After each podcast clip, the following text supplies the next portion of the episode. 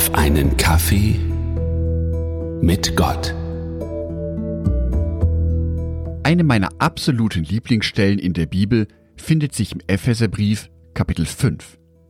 Dort vor allem der Vers 22. Ihr Ehefrauen sollt euch euren Männern unterordnen, so wie ihr euch dem Herrn unterordnet. Klasse. Dann sind ja für mich als Mann die Herrschaftsverhältnisse klar geregelt. Liebe Hörerinnen, ihr müsst euch uns Männern unterordnen. So steht es in der Bibel. Epheserbrief, Kapitel 5, Vers 22. Ich lese es nochmal für euch. Ihr Ehefrauen sollt euch euren Männern unterordnen, so wie ihr euch dem Herrn unterordnet. Und wer von euch Nachfolgerinnen Jesu möchte sich denn nicht Jesus unterordnen? Wie bitte? Dieser eine Vers wäre aus dem Kontext gerissen? Na gut, lesen wir weiter. Vers 23. Denn der Mann ist das Haupt der Frau, wie Christus das Haupt seines Leibes der Gemeinde ist, für die er sein Leben gab, um sie zu retten. Und der nächste Vers auch noch. Ich lasse mir ja nicht vorwerfen, ich würde einzelne Verse aus dem Zusammenhang reißen. Vers 24. So wie die Gemeinde sich Christus unterordnet, sollt ihr Ehefrauen euch auch euren Männern in allem unterordnen. Falls zu diesem Zeitpunkt der Folge noch Hörerinnen anwesend sein sollten, haltet bitte noch eine Kleinigkeit durch.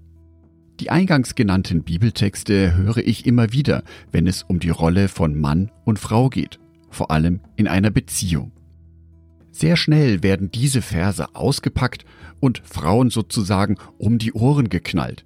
Hier steht es in der Bibel und jetzt sei ruhig. Aber ist das wirklich die Haltung Gottes zu einer Beziehung? Schauen wir uns die Verse noch einmal ein wenig genauer an. Interessant ist nämlich, mit welchem Vers diese christliche Haustafel eingeleitet wird. Epheserbrief, Kapitel 5, Vers 21. Ordnet euch aus Achtung vor Christus bereitwillig einander unter. Hui. Damit bekommen die folgenden Verse schon eine ganz andere Note. Mich fasziniert diese Aussage. Ich und meine liebe Frau Sonitschka sollen uns einander unterordnen. Es geht in der Beziehung also nicht darum, dass ich mich über meine Frau stelle oder sie versucht, sich über mich zu stellen. Es geht nicht um einen Konkurrenzkampf, wer von uns beiden stärker ist oder besser ist. Es geht darum, dass wir füreinander da sein sollen. Richtig, in Vers 23 steht, dass der Mann das Haupt seiner Frau ist wie Christus das Haupt seines Leibes der Gemeinde ist. Und in Vers 25 wird dies noch weiter erläutert. Und ihr Ehemänner, liebt eure Frauen mit derselben Liebe, mit der auch Christus die Gemeinde geliebt hat. Er gab sein Leben für sie. Dies ist die Art und Weise, wie wir Männer mit unseren Frauen umgehen sollen. Wir sollen sie lieben. Lieben so wie Jesus Christus uns Menschen liebt. Und diese Liebe von Jesus stellt sich nicht über uns Menschen. Jesus ist nicht darauf bedacht, dass er als unser Chef oder Boss gilt. Jesu Liebe zu uns Menschen geht so weit, dass er sich selbst erniedrigt, dass er alles für uns Menschen tut. Genau diesen Auftrag lese ich für uns Ehemänner hier in dem fünften Kapitel des Epheserbriefes. Wir Männer sollen für unsere Ehefrauen da sein. Wir sollen unsere Ehefrauen lieben, sie unterstützen. Mit diesem Verhalten folgen wir Christen also dem Beispiel von Jesus. Ja, er ist der Herrscher, aber er ist nicht der Herrscher, der sich nur bedienen lässt.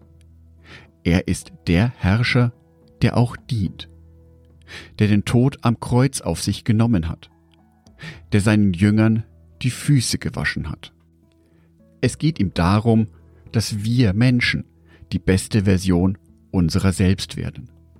Diesen Gedanken finde ich wunderschön.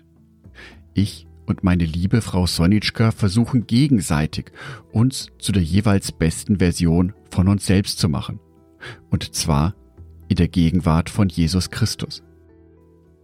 Ich wünsche dir eine liebevolle Beziehung eine Beziehung mit einem Partner, einer Partnerin, in der ihr füreinander da seid, euch gegenseitig unterstützt, euch einander unterordnet.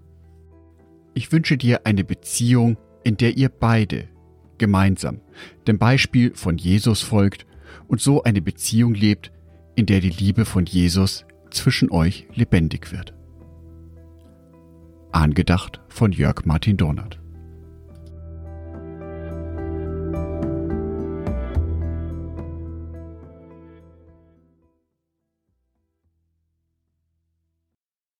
Ein herzliches Dankeschön an alle meine Patreons, die es mir ermöglichen, weiterhin den Podcast auf einen Kaffee mit Gott zu produzieren.